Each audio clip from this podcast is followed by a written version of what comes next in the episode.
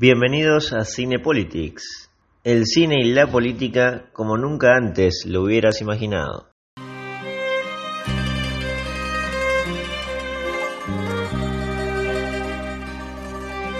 Estamos comenzando eh, Cinepolitics, una producción de Politinomics, una producción más en el que, como dice la presentación, vamos a estar combinando el cine con la política, pero también con la historia, con la actualidad, con la economía, con todo lo que envuelve a la política, podríamos decir. Y en el caso de hoy arrancamos con el episodio de eh, la crisis de los misiles en Cuba y centrándonos en una película que habló detalladamente de, todos esos hechos eh, de aquellos días de octubre de 1962, que se llama 13 días que tiene como protagonista principal a Kevin Costner, esa ya es una opinión mía, pero que se centra especialmente en contar los hechos eh, con documentación histórica que ocurrieron eh, en 1962. Pero claro, no lo puedo hacer solo porque de mi parte el cine no es para nada una especialidad, pero sí con un amigo, con un compañero que sí sabe del tema. Él es editor en benditospoiler.com, a quienes estén escuchando les recomiendo muchísimo esta página y que lo sigan a él. Después vamos a ver sus redes, pero le doy la bienvenida a José Rey, que me ayuda a construir este episodio en el que combinamos cine y política. José, ¿cómo te va? Bienvenido. ¿Qué tal, Eliseo? ¿Cómo estás? Bueno, eh, muchísimas gracias por recibirme, por invitarme, porque la idea fue tuya y bueno, también por las palabras. Es difícil cuando en el mundo del cine dicen, bueno, este, esta persona sabe o no, eso yo no lo voy a decir, pero prefiero que lo diga mi trabajo, pero es muy difícil. El mundo del cine es muy complicado. A veces peor que las políticas, te diría. Eh, especialmente en las redes sociales con todo lo que ha sucedido. Eh, viste que vivimos en una época de streaming, el cine paró justamente por la pandemia. Eh, todo esto de, bueno, de, de, ser popular haciendo las cosas positivas y mostrando las mejores cosas y barriendo un poco lo feo. Eh, pero bueno, en fin, el cine es un terreno muy complicado, pero que se lleva muy bien con la política. Y cuando me comentaste sobre esta idea, me gustó mucho porque eh, rara vez, cuando hay una película, rara vez se, intenta profundizar y explicar eh, hacia dónde va, hacia dónde está vinculada, por qué sucede, de dónde salió la idea, cuando es más que nada tema político. A veces la política en las películas y en las series queda como algo muy ficcional y algo muy increíble, y en la vida real es muy parecido, pero eh, queda atrás el hecho de, bueno, ¿qué hay detrás? ¿Dónde están los intereses de otras cosas? Vos habrás visto series como House of Cards, que quizás, ¿por qué no? Puede ser una que comentemos alguna vez, que es todo muy electrizante y la realidad es que son muchas personas sentadas con trajes discutiendo las, y tomando las decisiones más importantes. No hay tanta violencia, no hay tantas cosas, por lo menos lo que vemos en pantalla, por supuesto. Pero bueno, hay mucho que, que, que discutir en, acá en, esta idea que tienes y bueno, esta película, por supuesto que fue la primera que, con la que vamos a iniciar. Claro, lo aclarás bien porque no vamos a tratar acá, digamos, eh, ciencia ficción, no vamos a tratar X-Men, no vamos a tratar eh, Avengers, ¿no? Claramente, estamos refiriéndonos a películas que toquen temas eh, de los cuales se atraviese la política, pero bueno, actualidad me refiero, porque en este caso de hoy es historia, José, es historia pura, que ya lleva, bueno, a ver, eh, hago la cuenta, casi 60 años. A ver, si no me equivoco, el año que viene se cumplen exactamente 60 años del episodio de 1962, que en el contexto, para, para aclarar y, ya darte el paso para que nos expliques y, expliques de qué se trata todo esto de, de, la película, cómo fue, cómo se dio, dónde la podemos conseguir. Es una película un poco vieja, estrenada en el 2000, pero en el contexto que todo el mundo, por lo menos nuestros padres nos han comentado alguna vez porque ellos lo han vivido de alguna u otra forma, que fue la crisis de los misiles, de los misiles esa semana donde el mundo estuvo al borde de la Tercera Guerra Mundial y que eh, fue el momento más caliente de lo que se llamó Guerra Fría posteriormente, ¿no? que va de un lapso del año 45 hasta finales y principios de los 90, pero que en ese momento el mundo estuvo al borde de esa guerra, de que se desate esa guerra entre Estados Unidos y la Unión Soviética, y además con el condimento de la bomba atómica, de los misiles nucleares, porque eso es la base, eso es el, centro de la discusión. era una guerra nuclear que se iba a desatar destruyendo eh, a todo el mundo en parte, ¿no? Porque después vemos, la película cierra con el discurso de Kennedy, no sé si, bueno, lo habrás visto, José, con un discurso de Kennedy que no se da eh, en esos días, en ese discurso, me, puse a buscarlo, se da en el año posterior, en, a mm. mediados de 1963, donde dice, bueno, que eh, acá vivimos todos seres humanos y tenemos que cuidar todos este mundo porque somos todos mortales, ¿no? Y conectado con lo que había pasado en la crisis de octubre de 1962, Kennedy también había dicho que esto podía terminar en que el vencedor finalmente se quedara con las cenizas del vencido, ¿no? Porque la idea de un ataque nuclear a, Moscú era eliminar Moscú y la idea de un ataque nuclear a Nueva York o Washington era que desaparezca completamente, ¿no? Ese territorio. Pero bueno, eh, José, ¿qué es lo primero que tenemos para decir de esta película eh, a, nivel... Bueno, sí, no, a ver, eh, vamos, vamos un poco con una ficha técnica explicando algunas cosas. La película se llama 13 días, es una película, como bien dijiste vos, que se estrenó en el 2001, el 12 de enero.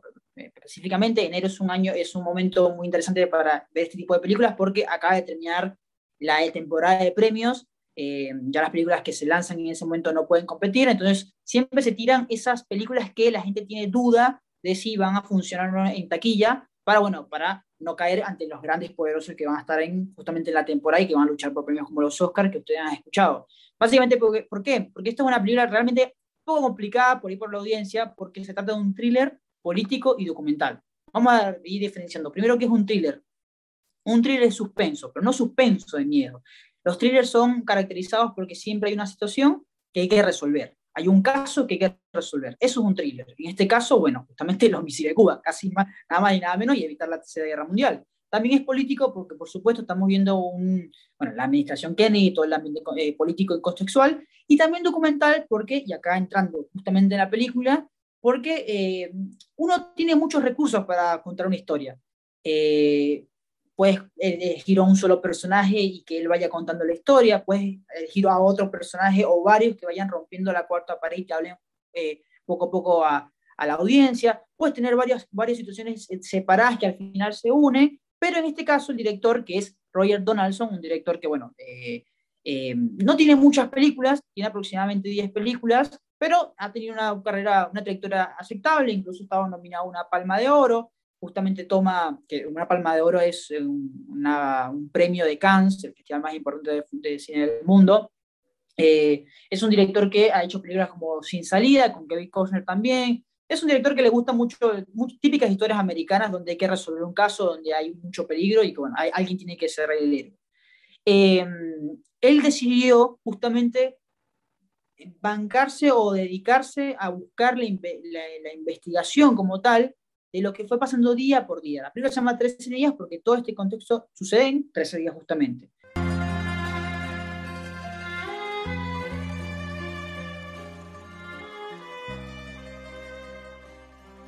Es del día 14 de octubre del 62 al 27 de octubre del 62, más o menos, o del, o del 15 al 28, podría decirse. Sí, sí.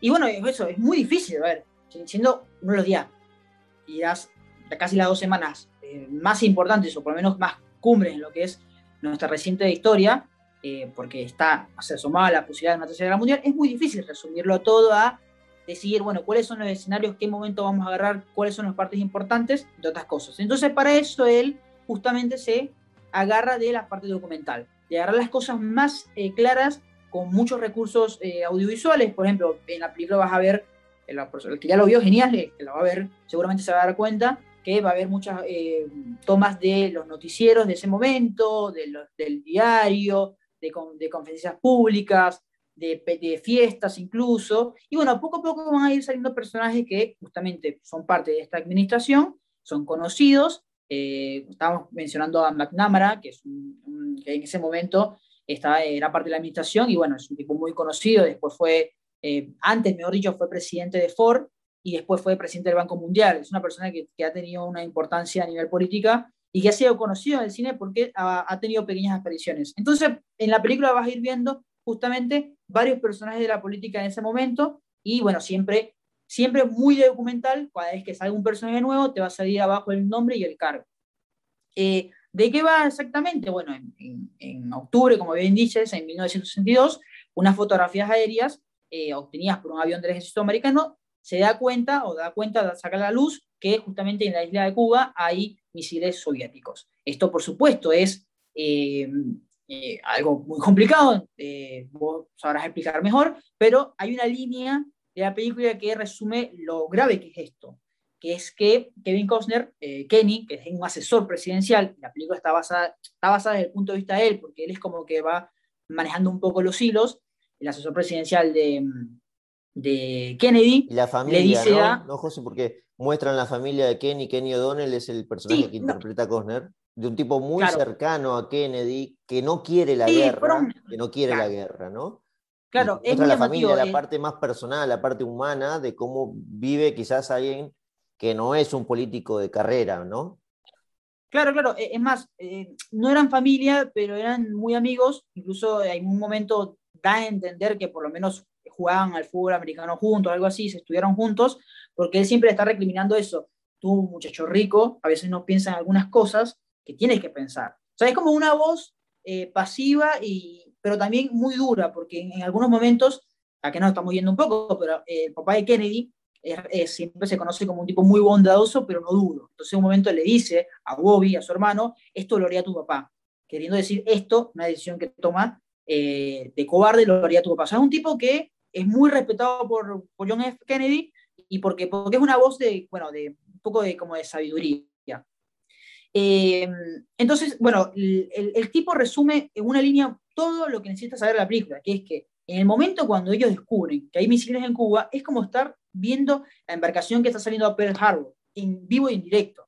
O sea, recordemos que Pearl Harbor fue ese, ataque, quizás, eh, creo que es el único ataque como tal, of, no, después de las Torres Medias sería el segundo, pero de un ente militar es el primer ataque oficial hacia territorio americano. Entonces es saber que están los misiles cubanos ahí, es justamente como estar viendo que, que los barcos y los aviones se van dirigiendo a Pearl Harbor, porque y también lo especifica en la película, solo quedaría vivo Seattle. O sea, de resto todo quedaría destruido. Es muy, muy temo. Ya con solo eso, en los primeros 10 minutos, te das cuenta de todo lo que va a suceder en la película.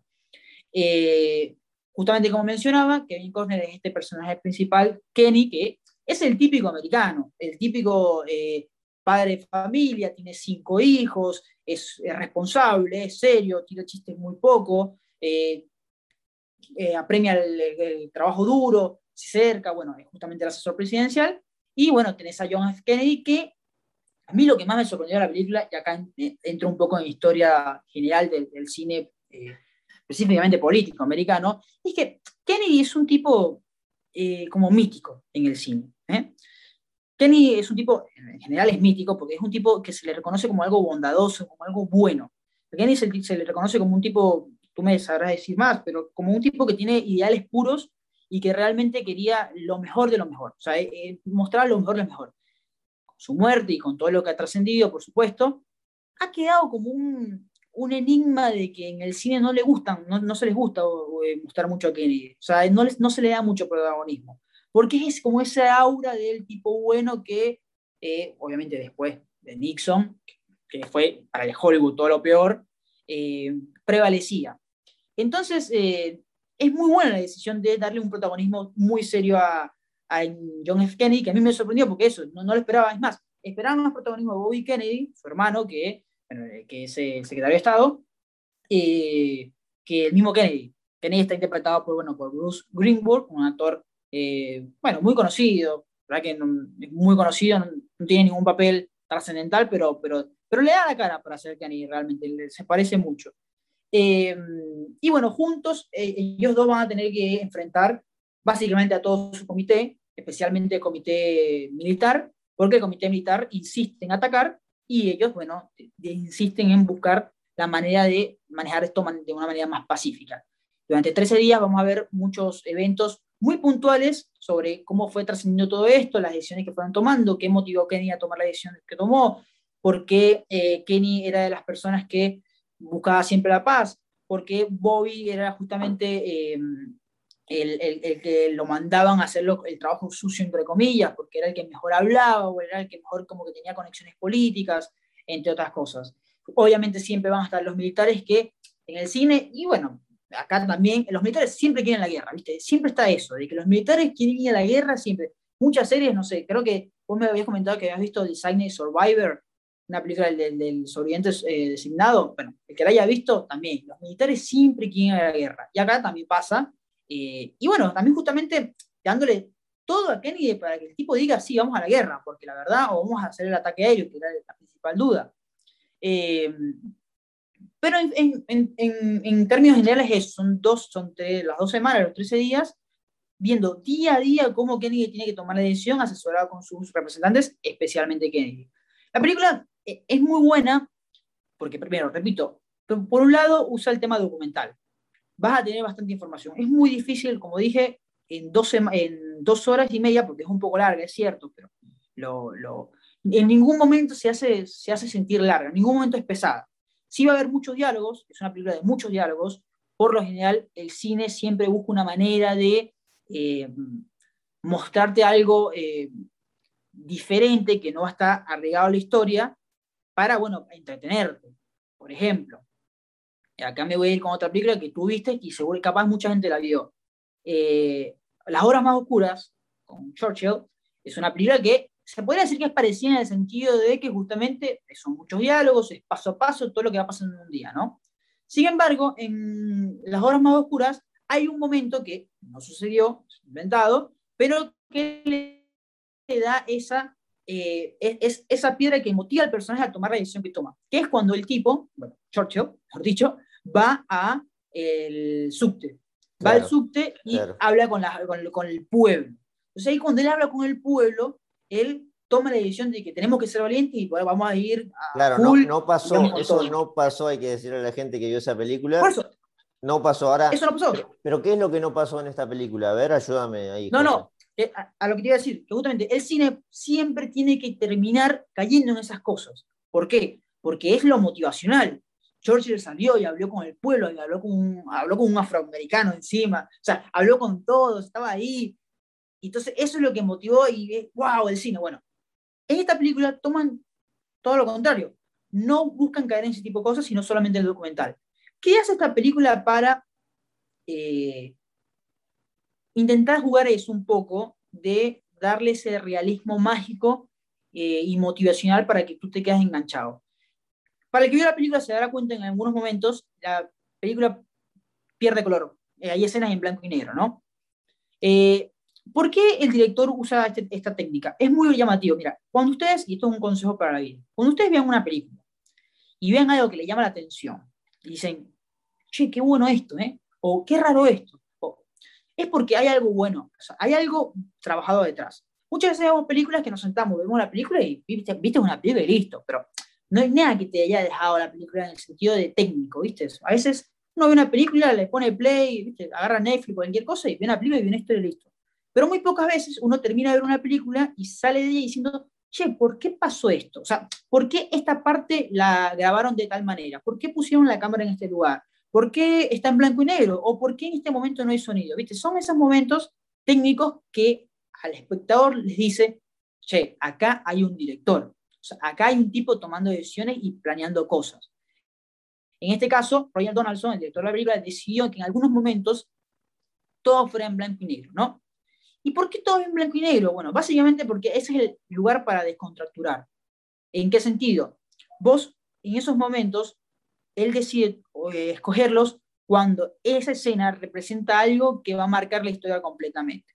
Por ejemplo, cuando Kennedy por primera vez reconoce en, en la cadena nacional, reconoce en televisión que hay misiles, la escena se pasa en blanco y negro y hay chicos, ahí está, está el pueblo americano viendo la, la, la, conferencia de prensa. Hay gente que está ahí detrás de una tienda con muchos televisores, hay un grupo que está cortándose el pelo viendo, viendo lo que está sucediendo. ahora, ahora, José, perdón, perdón, déjame, ese es el discurso del, del, lunes 22 de octubre, que dura 17 minutos y es el que, bueno, todo el mundo estaba esperando porque había sido anunciado a, las 19 horas, se dio y demás. Y, y bueno, el, el pueblo estadounidense, como vos decís, se, eh, se anocheció, podemos decir, con esa noticia. Ahora, no muestran la, imagen de Kennedy dando ese discurso, sino que muestran al actor. A ver si vas. ¿Sería una locura poner haber puesto a Kennedy, al propio Kennedy dando ese discurso? Mira, e, e, es, eh, a ver, es una técnica que se puede usar, pero si la usas una vez y listo, es raro, queda raro, ¿entendés? Vos tenés que hacerlo varias veces. Hay películas que deciden hacer eso, deciden ir varias veces justamente y, mostrar más documental y más serio al, discurso. Por eso es que en muchas películas no se muestra Kennedy, eh, no sé, muchas películas donde hay una participación de Kennedy o de algún político como Nixon, no se muestra porque eh, se prefiere no usarlo para poder aprovechar algunos momentos de la película para poder poner un discurso original. Pero no, pero es que no le interesa. Ahí el, el director no le interesa mostrar a Kennedy, le interesa mostrar al pueblo americano porque esa escena es muy importante al tú ver a la gente cómo ve todo, está pendiente de lo que está sucediendo, que detrás viene una seguidilla de, bueno, del periódico en la tarde que ponían, eh, va a haber esta noche, cuando se publicaba el periódico en la tarde, va a haber esta noche un, importante anuncio a nivel de seguridad nacional, en fin, eh, y la pone en blanco y negro, es porque ese momento es, cambió la historia, cambió para esa sociedad, cambió todo. Porque a partir de eso, el miedo real, genuino, de que podía caer una bomba nuclear en el pueblo americano se hizo presente. O sea, ya más allá de que la, Guerra Fría existía, te están diciendo que la bomba está ahí mismo. O sea, el miedo es real. Y eso cambió mucho en la sociedad americana, hizo, hizo cambiarlo mucho porque no solamente se intensificaron eh, los em, simulacros, no solamente hubo desabastecimiento, entre comillas, que se compraban todo, no solamente aumentó las bienes raíces de los búnkers de antinucleares, sino que justamente también la sociedad cambió. Había un miedo presente, era esto de, che, no, sí, Que, lo que muestran también es la cuestión del abastecimiento, ¿no? De cómo la gente empieza a acumular las compras, de, abastecerse. Sí, había un miedo. Y hay otra cuestión, que es que se, se, llenan las iglesias, que muestran un poco como incluso, incluso Kenny se dirige a una iglesia, porque, a ver, esto es algo importante quizás, Kennedy fue el, primer presidente católico de Estados Unidos, aunque ya para esta época mucho ya no importaba la cuestión de la religiosa, pero las iglesias empiezan a tener filas de gente que va a confesarse porque entiende que se viene algo muy, muy dramático. Total, total, total. E incluso, eh, y esto llevándolo un poco a la industria del cine, durante esos años, mira, hay algo muy raro en esos años que es atípico en Hollywood. Hollywood, como es una máquina para hacer dinero y como tiene, tiene todo el poder para poder hacer, apenas tú ves que apenas pasa algo, a los dos años cuando mucho hacen una película. Pasó un evento, hacen una película. ¿Viste? Va a haber el coronavirus, en cualquier momento se viene la película de coronavirus, ya hay documentales, y no, no hemos salido tal. Y a lo que voy, en esa época la industria americana no se atrevió a hacer ninguna producción sobre ataques nucleares. O sea, no quería hacer eso. Hay una sola producción sobre un ataque nuclear, se llama El día después de mañana, que luego se inventó otras películas con el mismo parecido, que era justamente un ataque nuclear.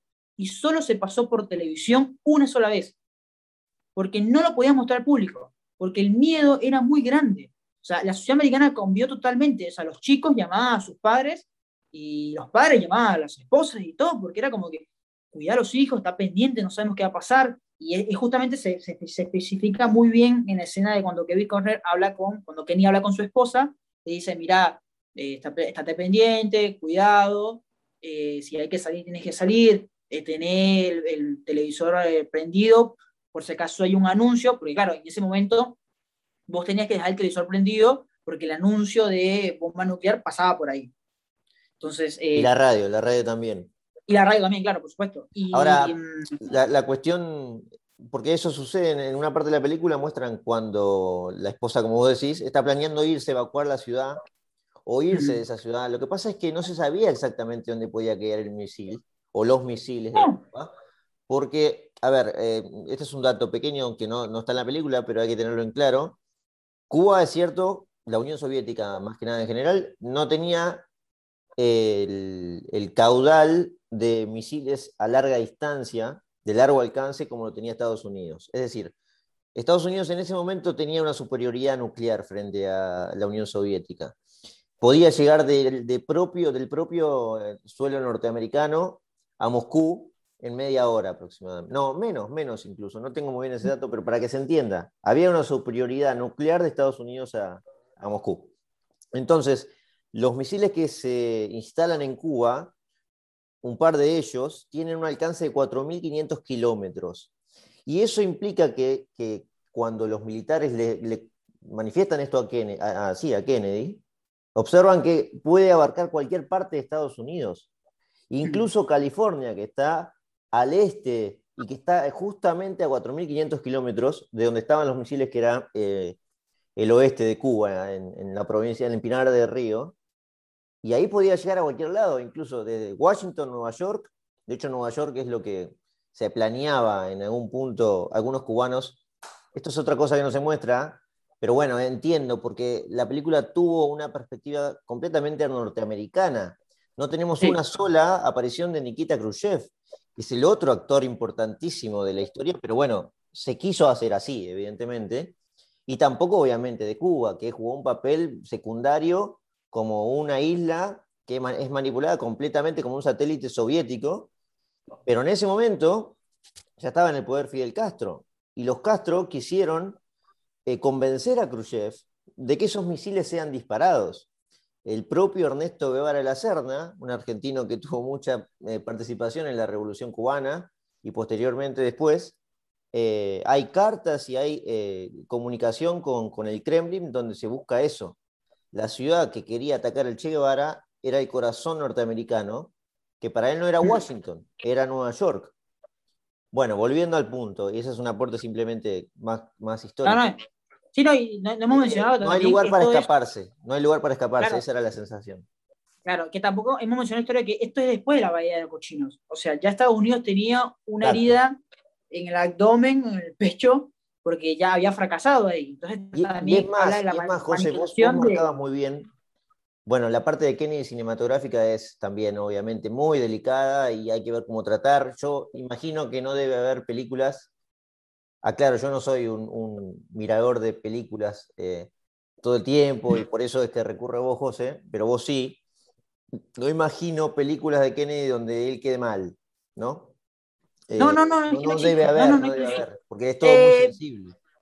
No existe, eh, mira, hay una película, bueno, eh, de Post, es una película que se lo hace muy poco, donde, mm, bueno, a ver, hay que hablar de Post, o sea, hay que hablar de los Pentagonos Papers, y la única mancha como tal que ha tenido, que yo por lo menos le he visto a Kennedy en el cine, es justamente esto de que Kennedy tenía los, los, los papeles del Pentágono y sabía que los chicos estaban perdiendo y no podía hacer nada. Pero bueno, no tuvo ni tiempo. Le ocultó a la gente eso. Me claro, pero fue, es algo, es una, una línea. De resto, te digo, Kenny es un tipo mítico, ¿eh? Es un tipo que cada vez que hay una victoria americana, el tipo aparece de alguna manera. El tema es que la sensación de la sociedad para ese entonces era que Kenny era, para decirlo en términos que se entiendan hoy, un tibio, un tipo que llegó al poder, que le importaba más eh, sacarse fotos en las revistas, porque bueno, Kennedy, como verán, es una persona carismática eh, bueno, de mucha atracción física, ¿no? Que, que tiene una familia muy linda, que, bueno, como decía, posa en todas las revistas.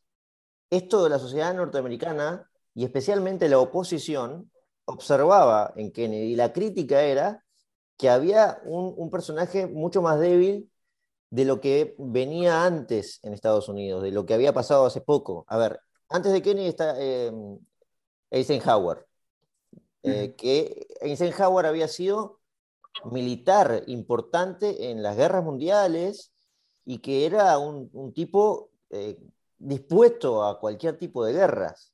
Porque vos, vos bien decías también otra cosa, eh, José, la cuestión de que los militares en, estas películas, y probablemente fue así, fue así, querían ir a la guerra constantemente, y que si tenían una oposición de la política, después terminaban presentándose a las elecciones y ganándolas. Y Eisenhower del Partido Republicano fue esa eh, expresión. Antes de Eisenhower estaba Truman, Harry Truman, que es la persona que había lanzado la bomba nuclear en Japón. Por lo tanto, vos tenés personajes que venían de la guerra, eh, muy experimentados, que se ven aplacados por la victoria de Kennedy en las elecciones de 1960. Por lo tanto, y además, una persona que es, el, en ese momento fue el presidente más joven en asumir en Estados Unidos. Por lo tanto, una película, por ejemplo, que me imagino podría ser de Kennedy, bueno, mostrar la debilidad. Y eso fue observado, como bien vos decís, con antecedentes en su, propio, en su propia administración. La Bahía de los Cochinos es el fracaso de Estados Unidos, el fracaso, digamos... Eh, sí, militar e histórico de Estados Unidos. Es claro, y, y, después ese mismo año, en 1961, en agosto de 1961, se empieza a construir el muro de Berlín. Este es un dato también muy importante, porque Khrushchev ve que Estados Unidos y los aliados en Europa no hacen absolutamente nada. El, muro de Berlín es un eh, hecho de consecuencias bélicas inmediatas. Y Kennedy estaba más interesado en sacarse fotos. Eso es lo que ve al mismo tiempo Khrushchev. Y el, bueno, el final y la conclusión de toda esta observación, de esta percepción social estadounidense y mundial, son los misiles en Cuba. Ok, este tipo que está en la Casa Blanca, no sé si va a hacer algo después de esto. Esta es la percepción. Bueno, después con, la solución diplomática y, afortunada de la crisis de los misiles, viene otra imagen con Kennedy, ¿no? De un tipo que busca la paz mundial, de los, derechos civiles, esta era otra ocasión, y que bueno, y la y aprovechó el tema también para eh, promover el tema de la llegada de la luna, la guerrera espacial. Eh, pero es que sí, sí, es, es un tipo que, que, se le remarca como un tipo eh, optimista, paz y el futuro. Y, incluso no fue tanto como Obama, pero te pasa esto de que cuando, por lo menos a nivel cultural, en la calle y el tema de, específicamente de entretenimiento, vos tenés un tipo tan inmortalizado y santo como Kennedy, y luego te viene Nixon, que es como, para ellos es como que te tumban totalmente. Tenés a Obama, te llega Trump, te tumba totalmente. Bueno, para lo de Nixon, ojo, ¿no? Vale la aclaración porque si lo mencionás es espectacular. Richard Nixon fue el que pierde las elecciones con Kennedy en 1960. Sí, sí, sí. Y por muy poco pierde. Es decir, Nixon pudo haber estado en el papel de Kennedy en el momento de la crisis de los misiles. Y uno, a mí no me gusta hacer historia contrafáctica, pero imagínate, o sea, es difícil pensar que hubiera tenido la misma templanza que Kennedy, aunque Nixon obviamente no es que se manifestaba a favor de la Tercera Guerra Mundial y después en su mandato tampoco fue así, pero es decir, eh, Nixon es un personaje también para el cine espectacular, que en ese momento había perdido las elecciones, un tipo también muy joven, es, es como que el año 60 es el comienzo de una nueva generación de presidentes, como te digo, son los jóvenes, eh, que no tuvo tanto papel preponderante en la Segunda Guerra Mundial y que empiezan a hacer sus primeros pasos en política. Déjame decir solamente esta, esta última cuestión política que tiene que ver con que en 1962, en noviembre, había elecciones. Kennedy trata de eh, ignorar este problema. Esto lo muestra también la película en parte. el aviso de la CIA bueno, a la Casa Blanca de que existía este establecimiento, esta construcción de misiles que comienza a mitad de año, ya existía. Y había muchas fotografías. La que tiene más calidad es la que muestran en la película del avión U-2. Estos aviones son muy populares en Estados Unidos y hoy siguen vigentes, pero no con tanta efectividad. El U-2 tiene la capacidad de volar muy alto y no ser detectado por los radares cubanos.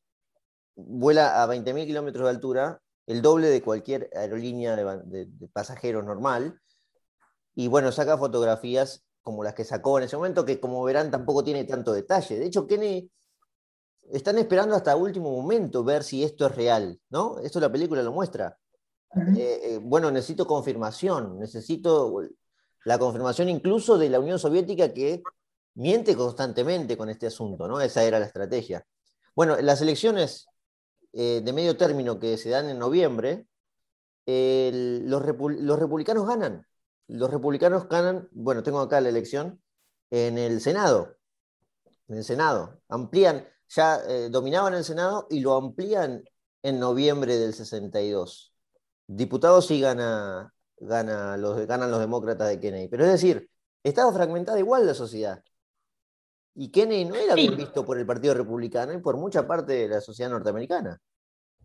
Y no, recordemos también que luego de Kennedy obviamente eh, su asesinato llega a Lyndon Johnson y bueno, o después llega Nixon, pero el tema de Nixon eh, inicia justamente la contracultura, que es esta, eh, em, desconfianza hacia las instituciones que especialmente, bueno, los hippies em, lideraban, pero existía. Y el cine también acompañaba eso. Es muy llamativo porque a mí me llamó mucha atención que la película sea en el 2000, porque el, cine, como te dije anteriormente, se acopla muy rápido al contexto. Ahí pasó algo y hay que hacer una película. Eh, y dependiendo de los, años, de las épocas, eh, el cine justamente tira para un lado y tira para otro. Por ejemplo, 2000 es antes de las Torres Gemelas.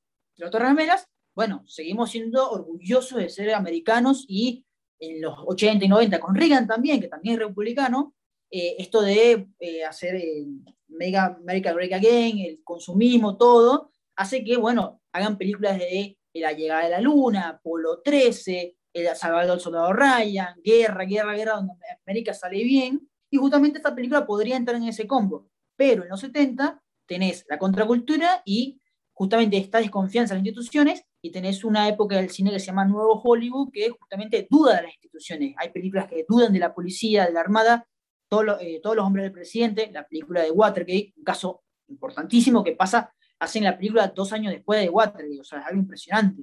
Los periodistas eran, los actores se confundían con los periodistas porque eran de la misma edad, o sea, generalmente uno espera 10 o 15 años para hacer una película, en cambio en Hollywood se contextualiza muy rápido todo. Entonces, eh, cuando hay contracultura, cuando hay problemas, justamente viene Trump, ahora vienen una gran cantidad de películas que van a ser contra Trump, o por lo menos contra su situación, o con lo que decía. Y cada vez que vemos una película, en la crítica ponemos es una película que apoya tal cosa, tal no. Bueno, es así la, crítica americana y justamente el cine americano. Y en este caso, eh, queda bien parado la administración de Kennedy porque te da esa sensación de que el tipo, con su templanza y con su optimismo y con su vanguardia, eh, fue, no, no se dio para que se diera una tercera guerra mundial las cosas que pasaron de por medio, bueno, ahí, por ahí el más importante por ahí fue Bobby Kennedy, que fue el que termina hablando con el embajador ruso y es el que termina insistiendo. Eh, que, eh, Kennedy también es un personaje central, es la voz de la conciencia. Eh, Kennedy es, a ver, yo me, me, contigo antes también y pensaba, ¿por qué eligen, eh, eligen a Kenny un asesor presidencial que ni siquiera es un jefe de gabinete? No, no, es un asesor presidencial y listo, como el protagonista de esta historia, es porque el tipo como que comparte el mundo de todo, ¿no? O sea, un poco de todo. Es el tipo serio que justamente comparte los ideales de Kennedy, de el optimismo y de frenar un poco, esperemos qué va a pasar, confirmemos. Eh, y por otro lado tenés el padre de familia, justamente, que sabe lo que es duro, que le siempre está diciendo a Kennedy, como te dije, ustedes los ricos hay cosas que no entienden, es el tipo que se va a confesar, es el tipo que está pendiente de que su hijo salga bien, que va a ver al hijo del fútbol americano, en fin. Eh, pues eso es como, eh, es como el tipo que está más centralizado de todos, porque Bobby es lo mismo, Bobby es tipo que quiere trabajar, se le da, siempre se le, se le ha caracterizado como un tipo que, que es más eh, sangre caliente, que quiere actuar rápido. luego tenemos los militares que, bueno, esto, el tema de la bahía de cochinos que querían sacarse un poco la espina y ir a la guerra. Eh, y luego tenés incluso, no, me acuerdo el nombre, Aldrin creo que es el embajador de, la, de la Estados Unidos de la ONU, que es tratado como un bobito y al final es el tiempo que termina resolviendo el tema o por lo menos dejando bien parado a Estados Unidos en la, ONU. Eh, Entonces, Adlai Stevenson. Adlai Stevenson no es un personaje muy conocido en Estados Unidos porque él había sido dos veces candidato a presidente por el Partido Demócrata, las dos elecciones anteriores a presentarse Kennedy, él había sido candidato y, perdió. O sea, ganó las internas, llegó hasta el final y perdía con, con, Eisenhower. Y, y, sí, la imagen de derrotado que muestran primero, porque, uy, eh, tiene los días contados, eh, Stevenson, y aparece en la ONU y tiene una actuación espectacular en ese cruce con Valerian Sorin, que es el, embajador soviético en la ONU. Eh, se redime, evidentemente, y pasa a la historia. Ese hecho quería en algún momento quería llegar a esa escena y me das el pie justo, que lo muestran en blanco y negro, o no, me, no sé, no, no me acuerdo. Sí, se muestra en blanco y negro por eso, porque el tipo, mira, el director se da cuenta de que, bueno, quiero contar algo real con los matices reales con documentales, ¿no? Por eso se afinca en dos cosas. Se afinca en la pantalla de los televisores que son blanco y negro y en los diarios. ¿Qué pasa? Muchas cosas que vemos, como esa, la vemos en blanco y negro porque justamente la estamos viendo desde el televisor, como si fuera del televisor, como si el, el espectador estuviera al lado. Claro. Porque ese momento es el que marca un, quiebre en la historia en cierta parte, porque ese momento es el que le dice al mundo, che, acá el que tiene razón es Estados Unidos, no es Cuba. y es la primera vez que, muestra, que muestran las fotos, porque, a ver, Torín, que es el embajador de la, en la ONU, ante la ONU de la Unión Soviética, y Stevenson de Estados Unidos en la ONU también. Tienen un cruce donde Stevenson le consulta a Sorin si tienen o no los misiles puestos en Cuba. Y no espera la traducción a responderme, le dice Stevenson. Mm. Eh, bueno, y toda la, gente de ahí termina, bueno, riéndose, ¿no? Fue una provocación a la cual Sorin no puede responder. De hecho, no responde y, se queja de que no está en un tribunal estadounidense para responder y no dice ni sí ni no. Y ahí Stevenson le replica, em, no, antes el ruso le dice, em, ya tendrá su respuesta. O sea, en algún momento tendrá, su respuesta y Stevenson le dice, yo esperaré hasta que el infierno se congele, puedo esperar, ¿no? Y, enseguida muestran las fotos. Esto sale en televisión y las fotos, eh, que también siguen siendo dificultosas su visión, muestra claramente los misiles y la prueba que tenía Estados Unidos para mostrarle al mundo que no estaba mintiendo, ¿no? Y ahí queda muy mal Sorini, queda muy mal en la Unión Soviética en general. El que iba a dar el papelón pensaba Kennedy y Bobby era Stevenson, y bueno, ahí sale ganando diplomáticamente muchísimo Estados Unidos. Sí, y es que eh, mala parte de la película en el sentido que siempre están como, eh, Kennedy también en un momento está como derrotado, como que tienen que entregar la decisión de ir a la guerra, de hacer el ataque y no el bloqueo, y como que siempre buscan una manera de, no sorpresiva, pero siempre de una manera un poco menos inesperada, un poco más inesperada, de levantarse como él se levanta en la ONU del embajador. Eh, y, es, y es lo mismo, lo mismo que blanco y negro, porque eso, porque esa manera, eso parte de la historia. Anteriormente, cuando los militares se acercan y le dicen, mirá que hay que hacer esto y esto y esto, eh, tenemos que mandar a, un, a, un chico, a unos eh, militares a unos aviones a tomar fotos, cuando evidentemente los van a, derribar. O sea, si los tipos se acercan tan cerca, los van a derribar. Y eso le daría la excusa a, a Estados Unidos de atacar. Entonces, en un momento, ellos están en la discusión con los militares, todos hablan, se ve normal todo.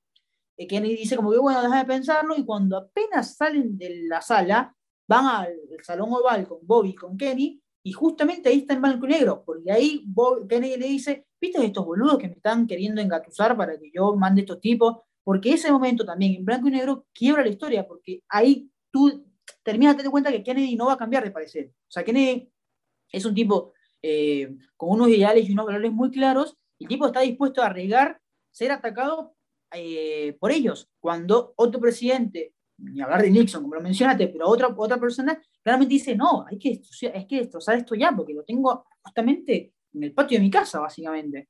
Eh, por eso, eso es lo bueno de la película. La película, de una manera documental, realista, te deja entrever mucho sobre no solamente cómo era el momento americano, es el, contexto americano, cómo está el pueblo, eh, lo, que, lo que pensaba, lo que sufría, lo, el miedo que tenía, sino también las internas del, gobierno. Justamente, siempre ¿viste? hay series y películas que quieren como agrandar el tema, entonces de repente siempre pasa que un político se está eh, tiene un amante y ese amante de repente es como que metido en el tema, o capaz un político tiene un hijo perdido. O sea, siempre en las películas de producciones siempre quieren meter algo que no tiene nada que ver, que es válido, no estoy diciendo que esté mal, es válido, en las películas todo es válido, pero que no tiene nada que ver, que es algo externo, inventado para justamente profundizar la historia y motivar a los personajes. En este caso los tipos dijeron, no, acá no hay nada. Acá vamos al pie de la letra, porque justamente Kennedy actuó de una manera muy concreta y eso ayudó a que, bueno, favorablemente terminaran saliendo los misiles. Y justamente vos, con ese momento, vos podés enaltecer el, el, el, perfil de él y de su administración, que repito, eh, más allá de que, esto, lo digo en la industria cinematográfica claramente, eh, es como un mito. Kennedy es un tipo muy querido, muy, muy... Eh, es como los Beatles. No hay películas de los Beatles no existen, porque son tipos que están muy arriba y que es muy difícil meterse con ellos. Eh, lo mismo pasa con Kennedy Mac, Jackie Kennedy tiene su propia película. Bueno, a ver, Bobby Kennedy, José, si no, si no eh, a ver, tiene una serie, si no me equivoco, la historia de Bobby Kennedy. Bobby Kennedy es después asesinado también, por lo tanto la historia se mitifica mucho más. Así que sí, ahí, ahí, hay un personaje que, que, también en el cine es muy delicado. Sí, sí, incluso, y aquí me voy un poco al final, justamente el final es muy emotivo, porque el final es, eh, mientras que están, este, Kenny está haciendo ese discurso, Kenny, asesor presidencial, eh, Kevin Costner, se acerca a Bobby y a Kenny que están hablando afuera, le pasa el balón de fútbol americano y se van. Cuando se van, otra vez la pantalla va gris y se ve la sombra de ellos dos, de Bobby y de Kennedy, y de Bobby y de John, como yéndose, y eso, bueno, habla un poco de bueno, su muerte temprana y lo de que dejaron. O sea, esas dos almas dejaron la política y es un problema y fue algo muy lamentable porque tenía mucho para dar. Eh, obviamente eh, John, pero Bobby tenía un... estaba proyectado a ser un tipo de hacer muy grandes cosas, la verdad más allá de una posible candidatura presidencial, por supuesto, pero estaba destinado a muchas cosas y hay muchas películas que, series, Mad Men, me acuerdo en este momento que cuando la muerte de Bobby también duele, porque es como que eh, Estados Unidos no está destinado a ser buena, porque te mataron a John y ahora te matan a Bobby, o sea, no, no estamos destinados a, a, triunfar. Y encima tenés a Nixon, que para muchos era el diablo, el diablo puro, como que era muy difícil la situación. Y creo que la película explica muy bien eso. Además de, de verdad, es una clase de historia. O sea, te sentás, eh, más allá que no tengas mucha idea, pero bueno, sabes algo, todos sabemos un poquito de la Guerra Fría de algo, y aprendés mucho y mucho los manejos. Eh, está muy bueno eso. La verdad que eh, no sé dónde la grabaron. En Los Ángeles hay una locación que es una réplica de Casa Blanca y como que, bueno, hacen ahí la jugada, porque obviamente no grabaron en la Casa Blanca. Pero está, está muy bien, internamente conoces muy bien la política, por lo menos de esa administración. Bueno, em, creo que ya pasamos más de las media hora o 40 minutos, pero vamos a ir cerrando. Lo que decís eh, es totalmente cierto. Me, recordaba también el, avión, ¿no? los vuelos que, estaban eh, eh, circulando constantemente en la isla y si, siguieron en esa semana de octubre. De hecho, se, se intensificaron en los últimos días tengo entendido que volaban una vez por día o dos y empezaron a volar una vez cada dos horas. Y, en esos vuelos cae uno. La película lo muestra muchísimo, que es la muerte del piloto Rudolf Anderson, que eh, es el único muerto de toda esta crisis. Hay, por cierto, la historia marca que hay más, más víctimas, no mucho más, pero el, oficial es Anderson, que es personificado por un actor y bueno, es una parte muy, muy tensa también de la película, mm. que después Kenny redacta una carta para la familia y pasa a la historia, con honores obviamente este piloto, en el cual, como vos decías, si se bajaba un avión, si la, milicia cubana, cubana soviética, bajaba un avión que, espía, que, que quería fotografiar los establecimientos de los misiles, era el punto de inflexión para entrar en guerra, ¿no? Y, a pesar de que sucedió, Kennedy dijo, no, bueno, esto no habrá sido obra de Khrushchev. De hecho, ya tenían una comunicación bastante intensa en la cual Khrushchev había bajado muchísimo el tono y que inmediatamente un avión sea eh, derribado como fue, sembraba un poco de, atención. De hecho, los vuelos siguieron, eh, se siguieron dando en Cuba no es que después de, ese vuelo, esto es lo que, lo que pasó realmente, me refiero, ¿no? La historia marca que esto fue obra de, Raúl Castro, el hermano de Fidel, que tenía mucho manejo sobre las milicias y que dispararon sin un orden soviético, ¿no? al fin y al cabo, después en la negociación Cuba queda muy atrás. Repito, la negociación es Khrushchev, eh, Kennedy, y eso se ve en las cartas, José, en la película, muchísimo, en el final, muchísimo además. Eh, bueno, el producto de todo esto es la línea de comunicación directa Washington-Moscú con el famoso teléfono rojo posteriormente. Pero sí, como vos decías, Bobby y Kennedy son, yo diría que no, precisamente no se fue el alma, se fueron los cuerpos, pero quedó es, eh, quedaron esas dos almas ahí en la Casa Blanca, eh, influyendo en toda la política y en el cine un montón también, ¿no? Por eso es que estamos aquí analizándolo. Pero bueno, José, si querés cerrar con algo en especial, te escucho y, nos vamos despidiendo. No, eh, simplemente recomendar algunas películas, por ahí el, que haya escuchado esto y queda como un poco manija de decir, bueno, la política es interesante también en el cine. Eh, hay películas que, ¿por qué no? Podremos analizar después, pero si alguien quiere ir adelantando, podrían ver JF, eh, Kennedy, o JFK, mejor dicho, eh, una película dirigida por Oliver Stone, que le fue muy bien en la taquilla, le fue muy bien en general. Una que cuenta la historia de el día, el momento después exactamente que eh, muere, bueno, que es asesinado John F. Kennedy, eh, y bueno, cuenta justamente el tema judicial, todo de por medio, teorías, en fin, con Kevin Costner también, es una gran película, así que si alguien queda como con ganas de verla, esa. Eh, Puente de Espías, una película de Steven Spielberg con Tom Hanks, eh, una película que salió en el 2013, me parece, 2000, no, 2015, 2015 que es algo muy parecido, es anteriormente también un avión americano va a a, suelo soviético a tomar fotos y es capturado. Y es una historia muy buena porque también es una película judicial con Tom Hanks como abogado. Estados Unidos tiene un Estados Unidos tiene a un, un agente de la KGB, estaba en suelo americano, y eh, la Unión Soviética tiene a, un, a una persona de Estados Unidos. Es muy buena. esas dos películas, si alguien queda como manija de todo el tema de la, de Guerra Fría. Y bueno, eh, creo que Doctor Strangelove, que es una película de Stanley Kubrick, que también es una sátira, una película un poco más vieja, del 60 y algo, si no eh, que toca temas de, bueno, justamente de manera humorística, esta comunicación del teléfono rojo entre, ambos entre ambas, ambas naciones. Así que esas tres películas, si alguien queda así con ganas de ver un poco más de, este contexto, de esta historia, eh, les recomiendo esas tres películas.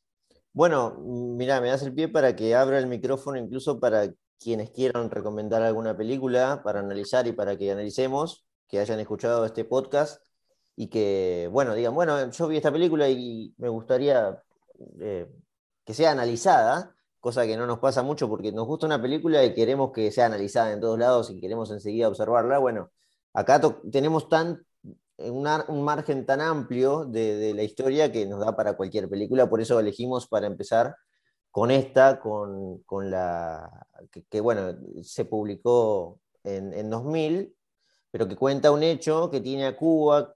Yo elegí Cuba porque, bueno, Cuba en estos días también tiene mucho, eh, da mucho para contar y uno rememora un poco su historia y, que bueno, por ejemplo, déjame recomendar también que hay un episodio de Historiopolis sobre la Revolución Cubana, que se llama Revolucionario con suerte, Revolucionarios con Suerte, lo pueden encontrar ahí en la lista de, Spotify de Politinomics.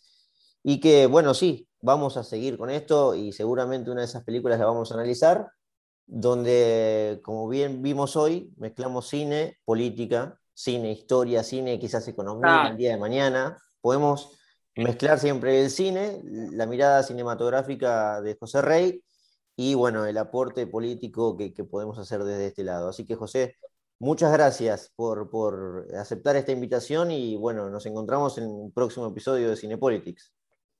No, gracias a vos por la idea, por la invitación. Cada vez que, si yo puedo ayudar a que la gente vea películas y además aprenda de política e historia, que eh, yo no soy experto, pero me interesa mucho y escuchándote todos los días siempre aprendo bastante, creo que es el paquete ideal, así que siempre estaremos acá.